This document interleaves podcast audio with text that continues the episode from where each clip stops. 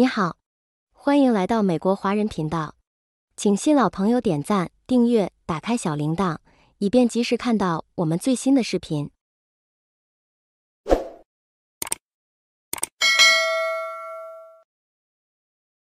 今天是二零二三年九月三日，我是 Vivian，我为您介绍上周值得大家关注的在美国、中国以及其他国家发生的重大事件。八月二十八日。美国商务部长访华，希望缓解两国紧张的关系。美国商务部长吉娜·雷蒙多在北京会见了中国商务部长王文涛。雷蒙多是不到三个月的时间里第四位访华美国高官。其访华的主要目的是通过建立一个商业问题的工作组，并加强出口管制执行的信息交换，以稳定两国间的商业关系并增进交流。虽然华盛顿采取了限制先进技术出口的坚定立场。但雷蒙多表示，华盛顿不寻求限制中国的经济增长，两国都将获利于遵守规则的中国经济的增长。此外，中国经济增长放缓也成为两国商业关系的挑战。许多分析师预测，中国经济增长将低于今年的百分之五增长目标，这意味着中国需要更多的外国投资来支持经济增长。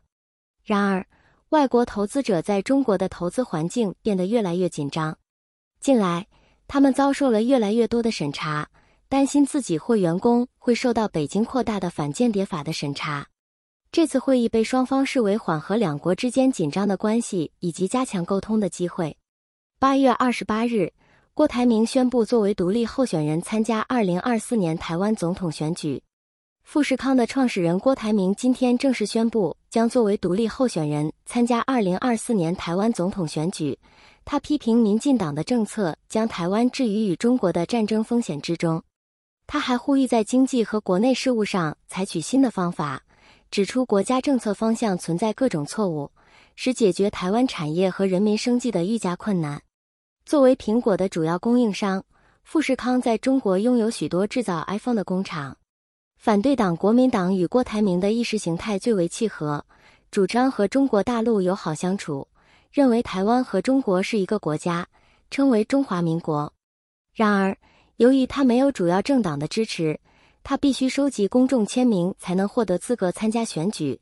这是一个高门槛，需要符合台湾总人口的百分之一点五，约为二十九万个签名。郭台铭表示，他将自掏腰包三亿新台币发动联署，目标是拿到一百万个签名。郭台铭今天参选演讲里强调团结。但许多蓝营的政论家和普通选民都认为他分散了泛蓝阵营的选票，让民进党候选人赖清德几乎毫无悬念可以当选。八月二十九日，北卡大学焦唐山分校发生华人学生枪杀华人教授案件。北卡罗来纳大学焦唐山分校一名研究生因在校园内的科学楼内枪击并杀害其导师严子杰，被指控一级谋杀罪和在教育场所持枪罪。袭击发生后。嫌疑人齐泰雷很快在校园附近的住宅区被逮捕。华人学生枪杀华人教授案件震惊了美国华人社区，中文自媒体上也纷纷揣测作案动机和传播各种传言。但警方表示，袭击的动机仍在调查中，目前尚不清楚。遇害者严子杰是应用物理科学系的一位备受尊敬的副教授，自2019年7月起在该大学工作，是两个年幼孩子的父亲。八月三十日，共和党参议院领袖麦康奈尔面对记者再次长时间 freeze。麦康奈尔参议员在肯塔基商会的活动上面对记者的长时间沉默，引起了人们对他健康状况的担忧。八十一岁的麦康奈尔在一名助手走过来问他是否听到了问题之前，一直沉默了超过二十秒。清了清嗓子之后，他继续回答问题，但是他的回答显得生硬和尴尬。参议员的一位发言人后来表示，他感到暂时头晕，并将在下一次活动前咨询医生。这不是麦康奈尔在公开场合遇到健康问题的第一次。今年七月，在一次记者招待会上，他也曾经长时间沉默过。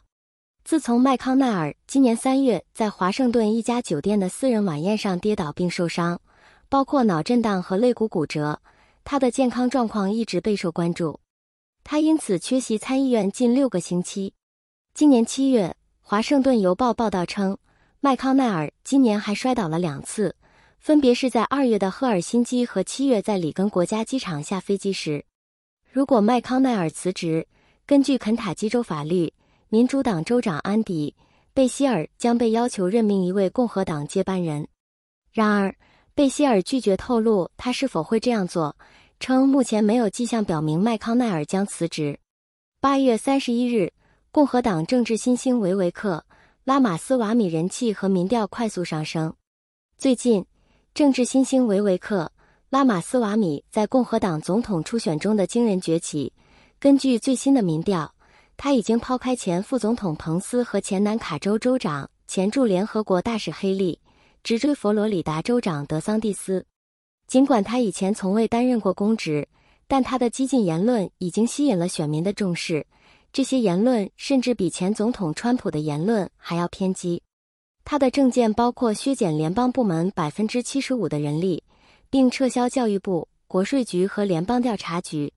此外，他还希望终止出生权公民身份。换句话说，按他政策，他这样的印度裔第二代移民将无法取得美国公民身份，也没有资格竞选总统。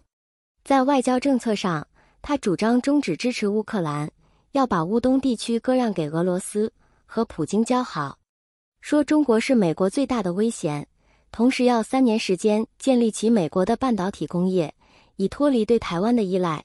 如果中国攻打台湾，美国将放弃台湾。且不说三年在美国重建半导体工业的可能性令人怀疑，他的乌克兰、俄罗斯和台湾的政策和共和党的理念背道而驰。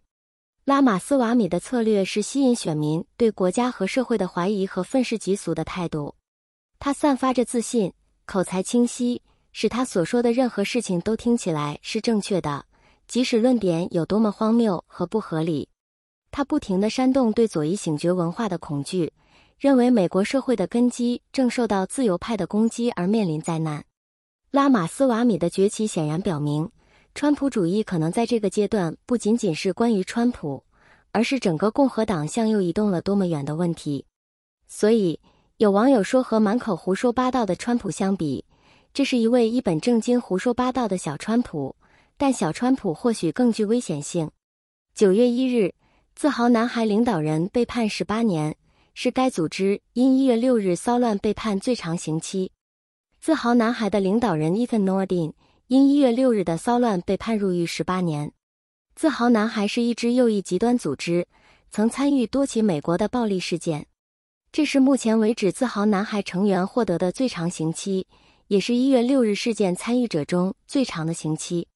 除了 Nodin 之外，另一名自豪男孩成员 Dominic Petzola 因打砸国会大厦的窗户并带领骚乱者首次冲进大厦而获刑十年。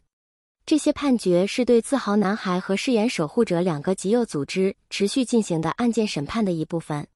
这两个组织的成员已经有数十个人认罪或被判有罪。Nodin 在他的声明中对他在一月六日的行为表示了悔恨，并向任何他曾经冒犯的人道歉。然而，一些被告似乎没有悔改。他坐在获得十年刑期后，转向观众，举起拳头，喊道：“川普赢了。”谢谢观看今天的视频。如果你希望看到我们更多的视频，请您点赞、订阅、打开小铃铛，以便及时收看我们最新的视频。